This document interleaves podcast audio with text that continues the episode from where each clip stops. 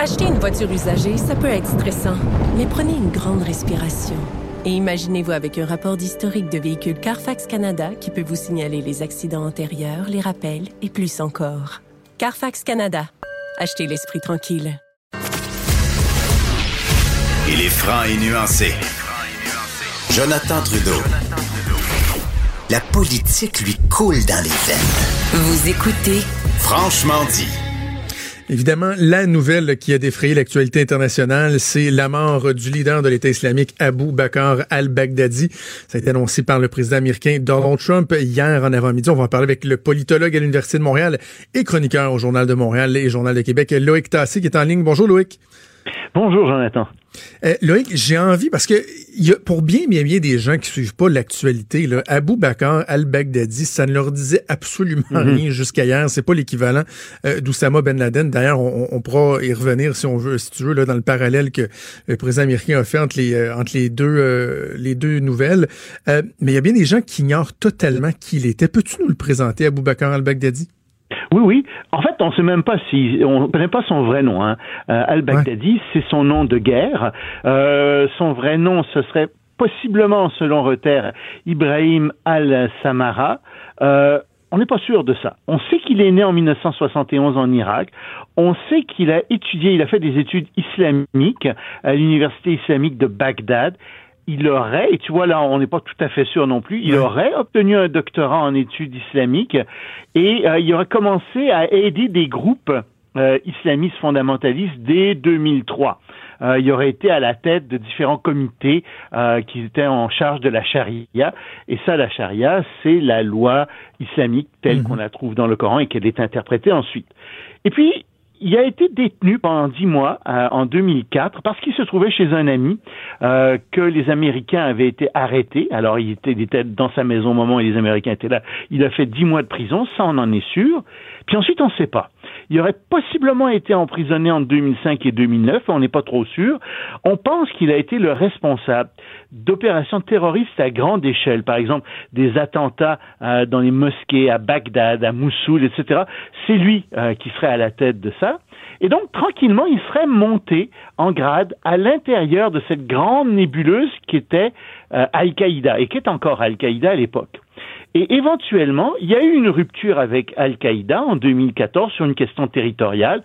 Et à partir de ce moment-là, lui a fondé un califat, le califat euh, de l'État islamique. Euh, il semble qu'il y a des gens qui voulaient pas qu'il y ait un califat pour toutes sortes de raisons idéologiques, mais il a fondé ça et il est devenu le dirigeant de ce qu'on a appelé l'État islamique, donc ce vaste territoire, cette vaste théocratie qui s'est installée à cheval entre euh, l'Irak, oui, et la Syrie. Au cours des dernières années, puis en fait encore aujourd'hui, la, relation entre l'État islamique puis Al-Qaïda, est-ce que c'est euh, comme deux groupes de crimes organisés qui, mènent chacun leur petite business? Est-ce qu'il y a des, des compétitions, de la compétition, de l'adversité entre les deux? Il y a les deux. C'est que ce qu'on a de la difficulté à comprendre ici, bien souvent, quand on regarde ce, ce, ces territoires, c'est que les alliances sont très très fluides.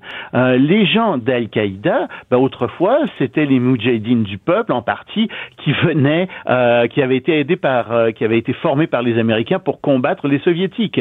Et puis à l'intérieur d'Al-Qaïda, ben, on a retrouvé éventuellement beaucoup de gens qui étaient dans l'armée euh, de, euh, de, de, de irakienne et, quand les Américains sont arrivés et puis ont défait l'armée irakienne, il y en a une partie, il y a une partie de ces gens-là qui se sont joints à Al-Qaïda. Al-Qaïda s'est séparé en partie et puis euh, est devenu donc en partie l'État islamique. Et ça continue comme ça. Il y a constamment un jeu d'alliances, de désalliances qui se forme dans cette région-là.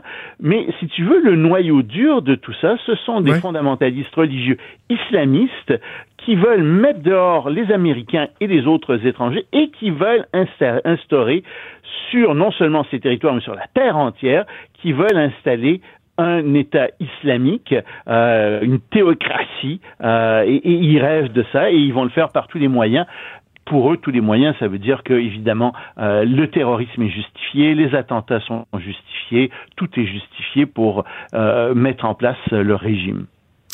Souvent, Loïc, chez des, des, des leaders, euh, que ce soit de, de, groupes extrémistes, leaders religieux, autres, il y a, y a, une certaine dose de narcissisme hein, qui semble assez évidente, apparente. Dans son cas, il était incroyablement discret, un point tel que je me demande quasiment comment tu fais pour exercer un leadership, une influence aussi forte, aussi marquée sur des gens, de les pousser à, à, à, à tuer des gens, à, se, à, se tuer eux-mêmes, alors que tu es aussi discret. Il n'a pas inventé ça.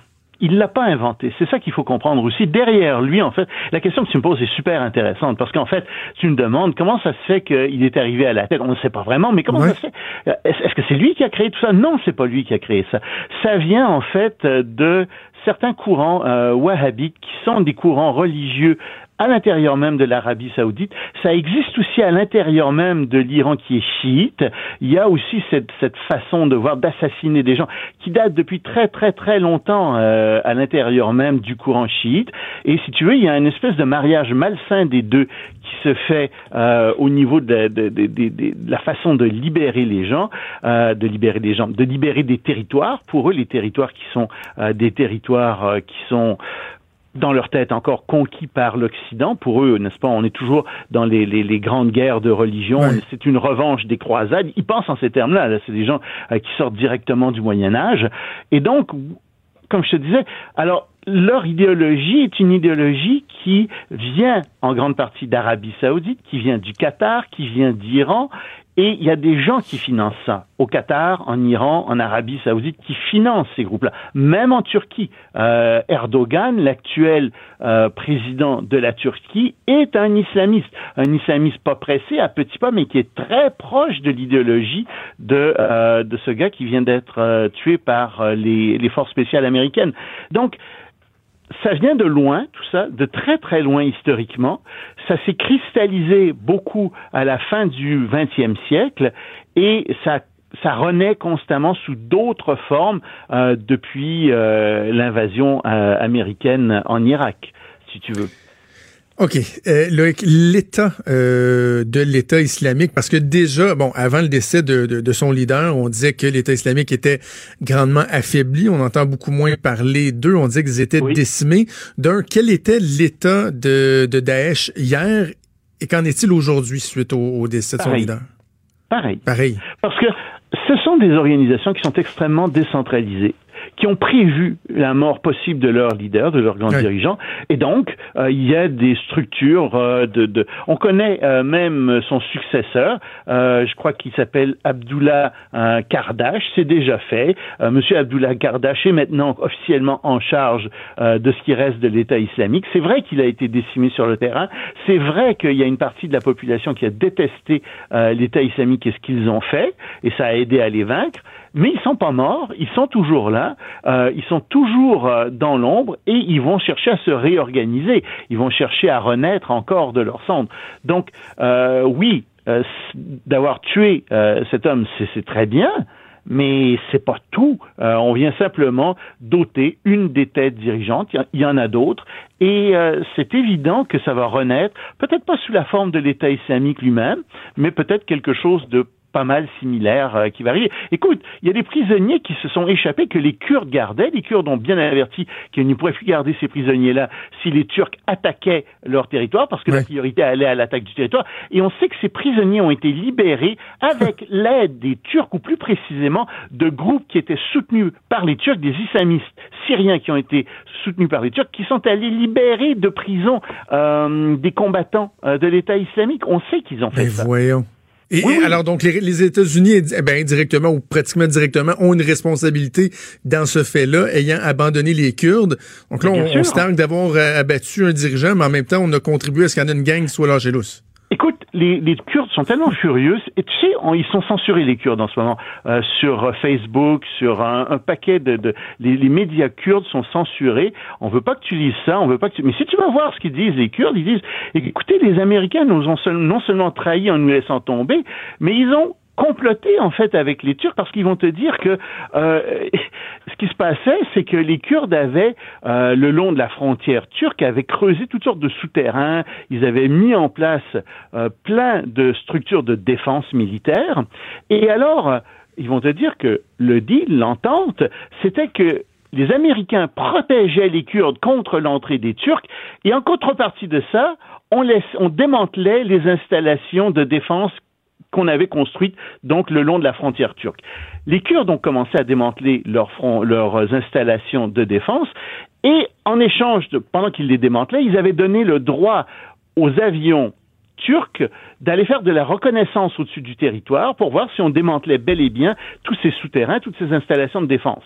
Alors oui, les Turcs ont bien vu qu'ils ont démantelé ça, mais ce qu'ils ont fait aussi, c'est qu'ils ont repéré les autres installations de défense, ils ont repéré quels étaient donc les systèmes militaires qu'avaient les Kurdes, et ensuite, ils ont, ça a été beaucoup plus facile pour eux d'entrer. Donc, les Kurdes se sentent doublement trahis par les Américains parce qu'ils se disent on s'est fait complètement avoir. Un, les Américains nous ont laissé tomber, et deux, cette entente qu'on a conclue, en fait, ça a servi aux, Turcs à repérer nos installations militaires. Donald Trump a, assisté, a visionné, en fait, il a dit comme, que c'était comme un, film à justement euh, ben, la mort euh, de cet homme-là. Il, il l'a décrit, il a dit que sa mort, c'était quoi? Il était décédé comme un chien, comme un lâche, qu'il a même pleuré. Je sais pas, ça m'a fait un petit peu sourcier. Je me dis, un homme comme celui-là, est-ce que c'est vraiment la réaction qu'il a eue ou est-ce que Donald Trump en a mis un peu? Est-ce que vous croyez vraiment Donald Trump? Là-dessus, j'ai beaucoup, beaucoup de difficultés. Mais en général. ben, il a tendance à en mettre. Hein? Il n'y a personne qui croit à Donald Trump. Il dit quelque chose, c'est peut-être vrai, c'est peut-être pas vrai, mais on peut pas se fier à Donald Trump pour des faits. On peut pas se fier à lui quand il dit quelque chose. Et ça, c'est comme ça depuis le début de sa présidence. Donc, lui, c'est ce qu'il dit, c'est son interprétation, c'est sa vérité alternative pour être gentil. Mais je suis persuadé que c'est ça qui soit arrivé. On le verra plus tard quand des gens parleront, quand des commandos parleront, etc. Euh, si c'est bien lui qui s'est fait sauter, hein, on n'est même pas encore complètement sûr que ce soit lui. On dit qu'ils disent qu'ils ont des tests d'ADN, mais encore là, euh, est-ce que, les, les, références étaient les bonnes? Mais moi, là, un, un aspect qui, qui, me qui me chicote, c'est justement euh, les conséquences du ton très, très, très vengeur, revanchant de, de Donald Trump. C'est comme s'il venait titiller ces gens-là, là, pratiquement les mettre au défi. Puis j'en parlais en ouverture d'émission, puis je disais, tu sais, moi, si j'étais un représentant américain en Syrie, euh, je suis pas certain que je serais très heureux euh, de la sortie, euh, du ton de la sortie du, du président américain. C'est comme s'il venait de, de, de, nous mettre une grosse cible dans le dos là, pour ces gens-là. C'est sûr que c'est maladroit, c'est sûr que c'est malhabile. Euh, cela étant dit, euh, les terroristes de l'État islamique, euh, des combattants de l'État islamique, vont de toute façon essayer d'attaquer des cibles occidentales de toute façon en Europe, hmm. aux États-Unis. alors ils vont le faire avec d'autant plus d'acharnement peut-être qu'ils vont se souvenir des paroles de Trump. Oui, ça va peut-être fouetter leur ardeur, mais ils l'auraient fait de toute façon à mon avis. Peut-être un petit mot essayer de le faire de toute façon, devrais-je dire. Un mot euh, avant de se laisser Loïc, sur la, la, dynamique américaine. Bon, évidemment, euh, on peut pas nier que c'est un bon coup pour euh, le président Trump, mais dans la dynamique politique actuelle, avec toutes les, les, les, les, démarches de destitution qui sont en cours, jusqu'à quel point ça peut être bénéfique pour Donald Trump? Je crois que ça va être très temporaire. Euh, Lui aimerait bien que ça dure plus longtemps et c'est pour ça qu'il va essayer de l'alimenter par probablement par d'autres succès. Et c'est ça que je disais euh, dans ma chronique euh, aujourd'hui. Euh, je pense que il va voir, faudra regarder ce qui va arriver avec le Japon. Je pense qu'il y a un accord de libre échange qui s'en vient. il faudra regarder aussi ce qui arrive avec la Corée du Nord et ça se pourrait qu'il signe quelque chose ne serait-ce que cosmétique avec la Corée du Nord pour dire, ben, voyez-vous, j'ai réglé en partie le problème. Même chose avec la Chine. Euh, je pense qu'il va travailler dans ce sens-là. Le problème, c'est de savoir si effectivement il a travaillé dans l'intérêt des États-Unis ou si plutôt euh, il s'est arrangé pour négocier quelque chose le plus rapidement possible, en particulier avec la Corée du Nord, euh, pour qu'ils puissent l'annoncer aux États-Unis et satisfaire euh, les Américains, satisfaire les gens qui l'appuient. Ça, ça me fait vraiment peur et euh, je pense qu'on est malheureusement dans cette dynamique-là.